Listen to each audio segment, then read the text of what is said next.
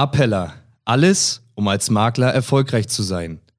Herzlich willkommen zu einer neuen Folge vom Appella Podcast. Für den Makler der Zukunft geht es nicht mehr nur darum, die bestmögliche Cottage zu erhalten. Prozesse müssen optimiert, digitalisiert und automatisiert werden. In diesem Podcast berichten wir, wie Sie Ihren Makleralltag und Ihre Dienstleistungen mit den Tools und Produkten der Appella AG zeitgemäß, sicher und individuell gestalten können. Schönen guten Tag, meine Damen und Herren. Hier ist Ulrich Harmsen mit einem neuen Service für Sie als Vermittler der Appella AG, dem Investment Talk. Mit diesem Podcast möchten wir Ihnen wertvolle Informationen zu den aktuellen Entwicklungen an den Finanz- und Kapitalmärkten geben und Ihnen Orientierung bieten.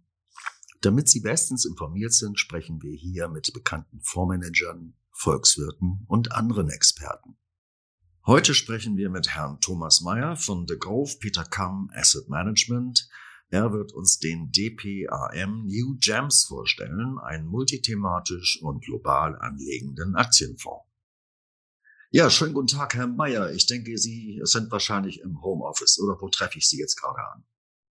Ja, heute wieder im Homeoffice. Gestern das erste Mal äh, außer Haus gewesen zum Termin und äh, heute dann wieder zurück im Homeoffice ähm, bei Sonnenschein, äh, was die Laune doch ein wenig dann auch hebt. Ja, das ist gut, genau richtig für diese kleine Sendung und Aufzeichnung.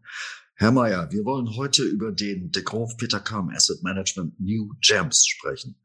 New Gems ist sicherlich erklärungsbedürftig, aber ich glaube, erklärungsbedürftig ist auch der Name De Grove Peter Kamm. Die meisten Kunden in Deutschland werden diesen Namen wahrscheinlich eher nicht kennen.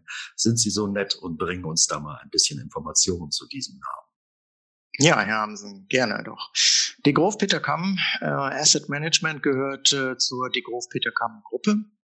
Die Grove Peter Kamm ist ein äh, Allfinanzinstitut aus Belgien mit Schwerpunkt Asset Management und Private Banking. Es ist unabhängig äh, und besitzt, äh, ist im Besitz der Gründungsfamilien. Das heutige Haus entstand durch die Fusion von Bank de Grove und Peter Kamm Ende des Jahres 2015.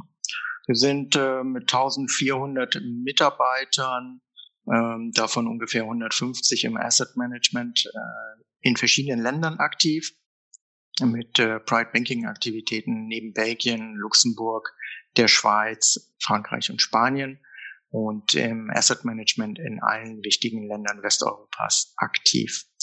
Ähm, wir betreuen in der Gruppe ungefähr 54 Milliarden Euro. Davon liegen ungefähr aktuell 36 äh, Milliarden ähm, beim Asset Manager. Vielleicht ein bisschen zum Asset Manager noch. Das Haus steht für aktives Portfolio Management. Was versteht man darunter? Wir selektieren aufgrund eigener Analysen Aktiengesellschaften für unsere Portfolien. Das gleiche gilt auch für die Anleihenseite und ähm, mit unserem eigenen Research und der Kompetenz auch der Portfolio Manager generieren wir darüber einen Mehrwert für unsere Investoren. Herr Mayer, wenn ich richtig informiert bin, haben Sie sich ja auch mit dem Thema Nachhaltigkeit einen, einen großen Namen gemacht in Europa. Ist das richtig? Ja, das ist nichts Neues ähm, auch wenn es äh, von vielen äh, Gesellschaften gerade zu hofiert wird, das Thema, wie kompetent sie dort sind. Für uns ist das ein, ähm, ein Wissensbereich, den wir seit jetzt fast 20 Jahren aufgebaut haben. Natürlich gab es auch dort sehr viele Veränderungen mit dem Hintergrund, dass natürlich auch die Informationen zum Thema Nachhaltigkeit und den unterschiedlichen Aspekten in den vergangenen Jahren immer breiter wurden. Die Veröffentlichungspflichten seitens der Unternehmen ist detaillierter geworden, aber auch aufgrund der entsprechenden Nachfrage von Investoren, ähm, was natürlich dann die Unternehmen auch entsprechend befriedigen wollen. Und äh, unsere Kompetenz im Nachhaltigkeitsbereich ist nicht nur auf der Aktienseite, sondern eben auch auf der Anleihenseite. Wir analysieren auch Staaten auf Nachhaltigkeit und können hier auch entsprechend auf eine Historie von nunmehr über 13 Jahren zurückgreifen. Mhm. Okay, wir wollen heute sprechen über den The Grove Peter Kam Asset Management New Gems. Das ist ja ein sehr merkwürdiger Name, bestehend aus sieben Buchstaben N, E, W, G, E, M, S. Was steckt denn dahinter? Ja, was steckt dahinter? Ähm, die Buchstaben einzeln aufzuführen, ist natürlich schon mal der richtige Weg, weil dahinter stehen sieben Themen, die wir mit diesem Portfolio abdecken wollen. Und zwar Themen, die für uns Menschen in den kommenden Jahren, vielleicht sogar Jahrzehnten von entscheidender Bedeutung sein werden. Die einzelnen Buchstaben stehen N für das Thema Nanotechnologie, E für Ecology oder im Deutschen dann eben Umwelt. Ähm, das W steht für Wellness. Das äh, G für Generation Z, also die junge Generation. Das äh, zweite E steht für E-Society, also all das, was wir im weitesten Sinne unter anderem unter E-Commerce zusammenfassen. Das M steht für Manufacturing 4.0, also Industrie äh, 4.0.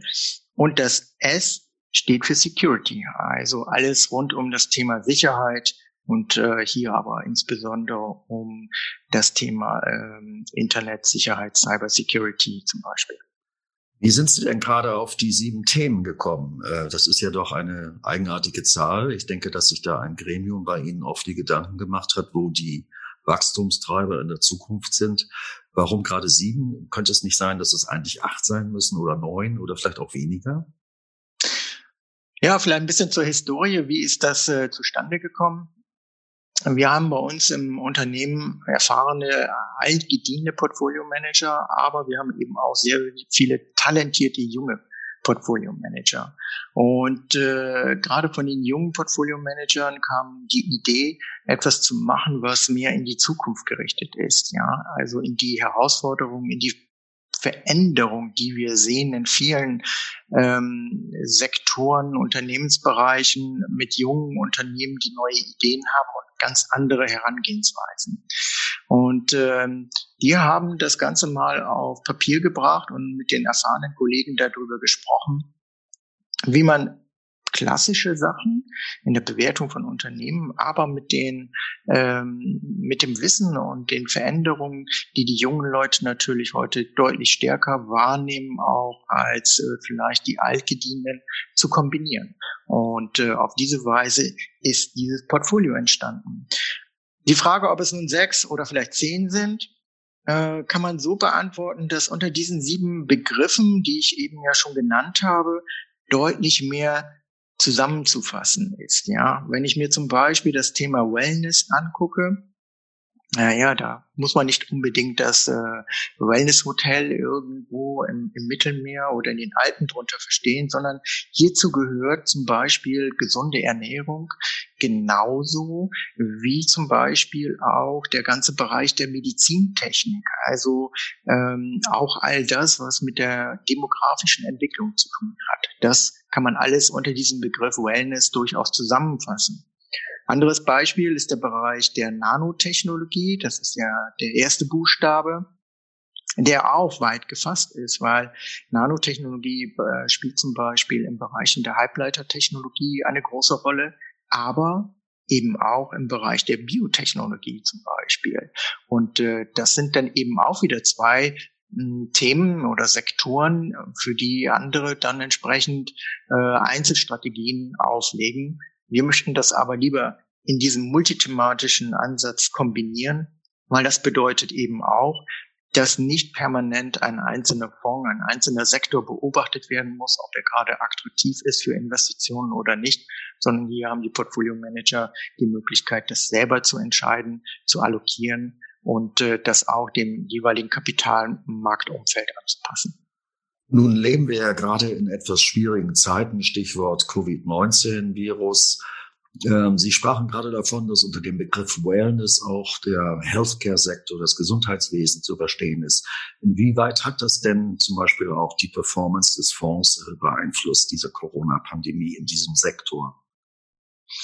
Ja, nicht nur in, in diesem Sektor ist es so, aber speziell auf dem Bereich Healthcare und hier insbesondere ähm, haben wir ein Unternehmen im Portfolio schon länger, im Prinzip seit äh, Auflage. Das ist äh, das äh, US-amerikanische Unternehmen äh, äh, Tilladoc.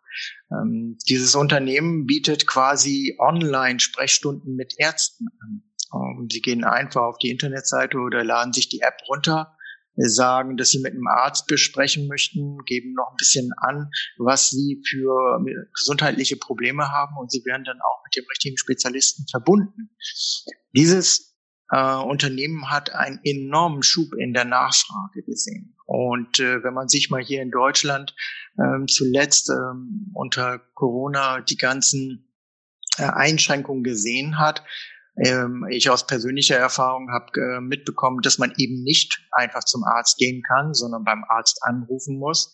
Ähm, der Sprechstundenhilfe dann eben sagt, ähm, was man für Probleme hat und dann der Arzt zurückruft. Es ist im Prinzip nichts anderes, nur mit dem Unterschied, dass sie dann eben auch über die App die Möglichkeiten halten, bei Teladoc auch äh, das Ganze bildlich zu untermalen wenn es irgendetwas zum Zeigen geben würde zum Beispiel. Und da sind wir heute im äh, europäischen und insbesondere deutschen Gesundheitssystem noch ein wenig von entfernt. Also wenn man das jetzt mal zusammenfasst, was wir bisher gehört haben über diesen Fonds, dann kann man, glaube ich, durchaus sagen, dass äh, der Fonds ein aktiv verwalteter, äh, multithematischer Aktienfonds ist. Aber wenn man sich den Namen anschaut, dann sieht man, dass dort hinten auch noch drangehängt ist der Zusatz sustainable. Wir sprachen ja vorhin auch schon über das Thema Nachhaltigkeit. Was mich interessieren würde, ist, wie kommen Sie denn eigentlich, wenn wir im Kontext von Nachhaltigkeit sprechen, zu der Einzeltitelauswahl? Ist es so, dass Sie das gesamte Universum quasi untersuchen und zum Schluss Kandidaten haben, die interessant sind? Ähm, und dann aber feststellen, nein, kommen wir nicht rein, Nachhaltigkeit wird nicht erfüllt? Oder gehen Sie von vornherein in ein reduziertes Universum hinein und untersuchen dieses dann? Ähm, nee, wir machen es andersrum. Wir gucken uns erst die Unternehmen an, die für uns in, in Frage kommen, ähm, für das jeweilige Thema, den jeweiligen Sektor, ähm, bündeln die interessanten Unternehmen und bewerten sie dann anschließend auch unter dem Gesichtspunkt Nachhaltigkeit. Was äh, vielleicht wichtig ist dabei, dieses Portfolio investiert, ich sag mal, nach einem ähm, Handelprinzip. Man hat auf der einen Seite große äh, kapitalisierte Gesellschaften, dazu gehören unter anderem auch Namen wie eine Microsoft zum Beispiel, aber man hat eben auch sehr viele kleine Unternehmen, äh, die dann eben auf der anderen Seite der Handel liegen. Und äh, was ist gerade dort wichtig äh, im Zusammenhang mit dem Thema Nachhaltigkeit? Bei den großen Unternehmen ist es kein Problem, Informationen über gewisse Aspekte äh, rund um Nachhaltigkeit zu bekommen. Das wird bei den kleineren Gesellschaften schon deutlich schwieriger, weil diese Unternehmen eben keine großen Abteilungen haben, die sich mit Investoren auseinandersetzen, sondern das liegt dann häufig direkt irgendwo beim Vorstand angesiedelt. Und sie müssen erstmal diese Personen davon überzeugen, ihre Fragen zu beantworten. Mhm. Das heißt, wir machen dafür sehr viel Eigenresearch. Ja, wir haben ein eigenes Team von Nachhaltigkeitsanalysten, die genau sagen, okay, diese Unternehmen müssen natürlich gewisse Grundprinzipien erfüllen, was das Thema Nachhaltigkeit angeht. Mhm. Aber dann ist es auch noch wichtig, genau zu sagen, was ist eigentlich in einem bestimmten Sektor kritisch unter dem Thema Nachhaltigkeit zu sehen? Und wenn wir da nochmal wieder das Thema Gesundheitswesen aufgreifen, aber vielleicht in einen anderen Bereich, nicht der Online-Sprechstunde, sondern wir gehen mal unter dem Aspekt demografischer Wandel daran. Dann geht es alles darum, um den Bereich der Pflege, häusliche Pflege, Pflege in äh, Seniorenresidenzen und dergleichen mehr. Was ist wichtig unter dem Thema Nachhaltigkeit? Erstens das Thema Datenschutz, ja. Mhm. Ähm, alles rund um die äh, medizinischen Probleme, die man dort hat. Und das Zweite, was sehr wichtig ist, für die Leute, die diesen äh, Service, diese Dienstleistung in Anspruch nehmen, Zuverlässigkeit. Mhm. Und das wird eben auch unter dem Thema Nachhaltigkeit von uns äh, neben vielen anderen Aspekten abgefragt. Mhm. Wir beschäftigen uns also richtig mit Sektor, themenspezifischen Nachhaltigkeitskriterien und nur wer die erfüllt und dort gut abschneidet, hat bei uns auch, wenn er den Bereich der fundamentalen Analyse auch über als attraktiv abschließt, die Möglichkeit in unser Portfolio aufgenommen zu werden. Nun sprachen Sie gerade eben schon von kleineren Unternehmen und größeren Unternehmen, auch die Unterschiede hinsichtlich äh, Aussagekraft äh, zum Thema Nachhaltigkeit. Äh, jeder Fonds, der sich mit Innovation beschäftigt, das ist so das, was man als erstes wohl denkt, ist doch wahrscheinlich ein Fonds, der eher in kleinere oder mittelkapitalisierte Werte investiert, denn in große Large Caps. Ist das bei diesem Fonds auch so? Ähm, wie eben schon gesagt, wir haben so einen, so einen Ansatz, den man mit einer Hantel vergleichen kann. Auf der einen Seite die großkapitalisierten Gesellschaften. Warum? Wenn ich mir zum Beispiel eine, ein Unternehmen wie eine Microsoft, was ich schon eben erwähnt habe, herausgreife, dann hat dieses natürlich unterschiedliche ähm, wirtschaftliche Aktivitäten. Bekannt für die Softwareseite, ähm, aber auch auf der anderen Seite mit der Cloud-Aktivität, also der Bereitstellung von Speichern im, für Unternehmen. Und das ist etwas, was ähm, nicht nur innovativ ist, sondern auch innovativ, Innovation vorantreibt. Mhm. Jeder, der eine Geschäftsidee hat, kann sich momentan äh, über die Cloud äh, für einen gewissen Zeitraum Rechnerkapazitäten ähm, mieten. Mhm. Das gab es früher nicht. Jeder musste seine eigenen Computer zusammenschalten, um bestimmte Analysen zu fahren. Heute kann jeder das von Wohnzimmerschreibtisch aus äh, quasi mieten und seine Ideen durch Computer berechnen lassen. Das mhm. ist innovativ und fördert Innovation. Mhm. Das ist etwas, was wir natürlich auf der Seite haben und darunter unter Innovation in dieses Thema auch mit aufnehmen. Und dann haben sie eben Unternehmen, die eine Geschäftsidee haben, die verwirklicht haben und auch bewiesen haben, damit, dass man damit Geld verdienen kann. Und das ist auch ein wesentliches Element unserer Strategie. Wir investieren nicht in Start-ups, sondern wir investieren in die Unternehmen, die bewiesen haben, dass ihre Geschäftsidee erfolgreich ist, aber noch am Anfang der Wachstumsstory sind, aber auch mit diesem schon Geld verdienen. Dazu ziehen wir eine Kennzahl herein. Das ist der Free Cash Flow. Also das, was wirklich den Unternehmen nach Investitionen an Liquidität, an Mittelzuflüssen übrig bleibt. Und darauf berechnen wir eine Rendite. Und die, da gibt es eine Mindestanforderung. Und wenn die erfüllt ist, dann nehmen wir auch diese Unternehmen mit auf in das Portfolio. Mhm. Äh, wenn man über Innovation nachdenkt, dann fällt mir immer sofort ein, dass der Standort Europa eher, ja, sagen wir mal übertrieben, innovationsfeindlich ist. Stichwort Regulierung und äh, die USA eher da so das Eldorado sind. Äh, darf man daraus schließen, dass äh, Ihr Fonds auch äh, regional dann eben halt auch sehr US-lastig ist? Ähm, ja, wir sind oder das Portfolio wird global investiert. Ja, und äh, wenn man sich die Aktienmarktkapitalisierung der Welt mal anguckt, dann ist nun mal äh, zwei Drittel davon in den USA angesiedelt. Das spiegelt sich auch in unserem Portfolio wieder, aber das ist nicht unbedingt für alle Themen so gegeben. Ähm, wir haben gerade im Gesundheitsbereich vielleicht auch nochmal als wieder als Beispiel natürlich auf der einen Seite mit Biotechnologie die USA, aber wenn es um Gesundheitsdienstleistungen geht, wie zum Beispiel Pflege und dergleichen und auch Online ähm, Dienstleistungen rund um die medizinische Versorgung, dann können wir auch durchaus nach Asien gucken und insbesondere nach Japan. Ähm, dort gibt es schon sehr viele Entwicklungen, wo wir auch davon überzeugt sind, dass sie nach Europa wie auch nach Nordamerika kommen werden. Und da der eine oder andere wird es äh, vielleicht auch schon mal gehört haben, ist äh, die Betreuung ähm, von äh, älteren Mitmenschen über Roboter. Weil das Entscheidende ist, äh, dass äh, natürlich auch diese Leute, äh, diese Mitmenschen ein gewissen Bedarf an Kommunikation haben. Und äh, der ein oder andere Roboterhersteller hat diese Marktlücke in Japan schon für sich entdeckt. Das heißt, Roboter spielen entsprechend mit dem Patienten, mit den ähm, Kunden, ähm, lesen vor, interagieren auf äh, niedrigem Niveau miteinander, was mhm. in die Zukunft mit Sicherheit noch deutlich ausbaufähig ist.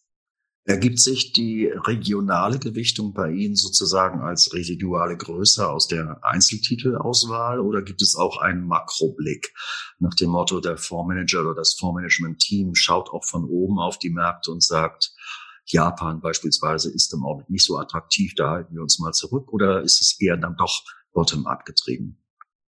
Also wesentlicher Treiber ist bottom-up ähm, über das Thema und über die Unternehmen.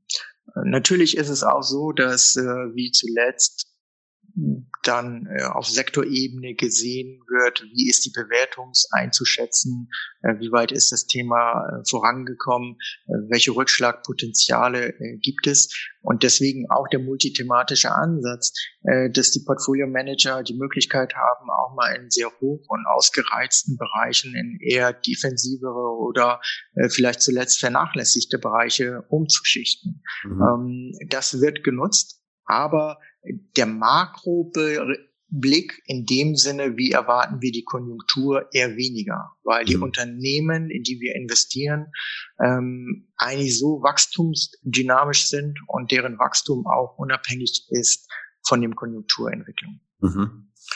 Gibt es in dem Fonds eigentlich äh, Absicherungsinstrumente oder ist der Fonds immer hoch investiert ohne Absicherung äh, in die Themen und nimmt nicht Rücksicht auf das, was an den Märkten passiert? Berücksichtigung, was an den Märkten passiert, wie eben beschrieben, ist eigentlich nur, dass ich vielleicht aus dem einen oder anderen, was zu aggressiv gelaufen ist, ähm, meine Positionen reduziere und etwas defensivere Bereiche umschichte. Mhm. Ansonsten ist das Portfolio immer voll investiert. Ähm, das, was wir sagen, was wir an Strategie umsetzen wollen, das äh, wollen wir auch unseren Investoren zeigen. Ähm, es wird also keine taktische Positionierung mit äh, dem Vorhalten von Liquidität betrieben, sondern es ist einfach wirklich ein reines Aktienportfolio.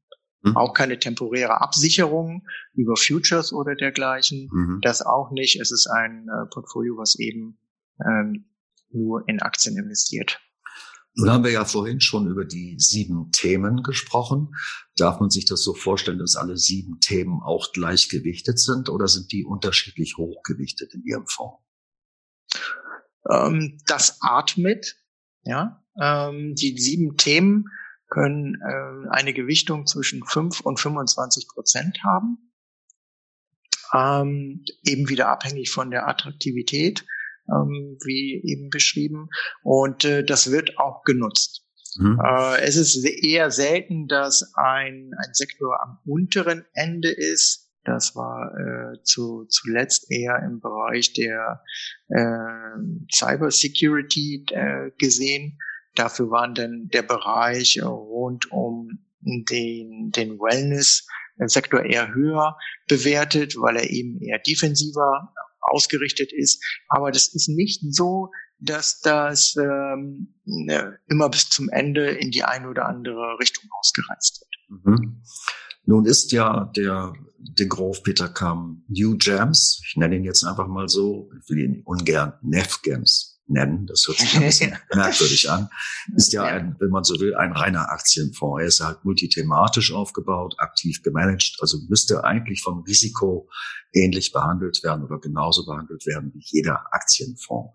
Äh, deshalb meine Frage, welchen Anlagehorizont sollten Anleger denn mindestens mitbringen, wenn sie in diesen Fonds investieren?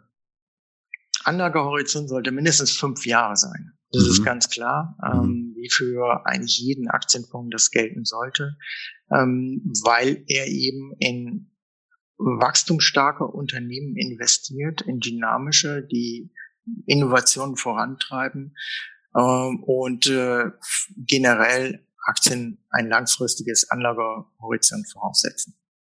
Ja, Herr Mayer, wir sind am Ende unseres Gesprächs angekommen. Ich bedanke mich ganz herzlich für die vielen ausführlichen Informationen zum De Grove Peter Kamm Asset Management New Gems, die Sie uns gegeben haben. Ich wünsche Ihnen weiter viel Erfolg. Passen Sie auf sich auf. Bleiben Sie gesund. Vielen Dank, Herr Hansen. Ebenso. Bleiben Sie gesund. Meine Damen und Herren, das war unser Podcast heute mit Herrn Thomas Mayer von De Grove Peter Kamm Asset Management, der uns ausführlich den DPAM New Gems vorgestellt hat. Wir hoffen, dass Sie diesem Gespräch wertvolle Informationen haben entnehmen können und wünschen Ihnen nun weiter viel Erfolg. Vielen Dank fürs Zuhören und Ihre Aufmerksamkeit. Wenn Ihnen diese Folge gefallen hat und Sie noch keinen Zugang zum Appella MSC haben, dann gehen Sie jetzt auf www.appella.de-start und beantragen sich Ihren Testzugang und einen Termin für ein unverbindliches Gespräch zum Kennenlernen. In einem ersten Gespräch besprechen wir, welche Bereiche unseres Angebots für Sie passen und wie Sie diese am besten für sich einsetzen. Verschaffen Sie sich wieder mehr Zeit für die Beratung Ihrer Kunden.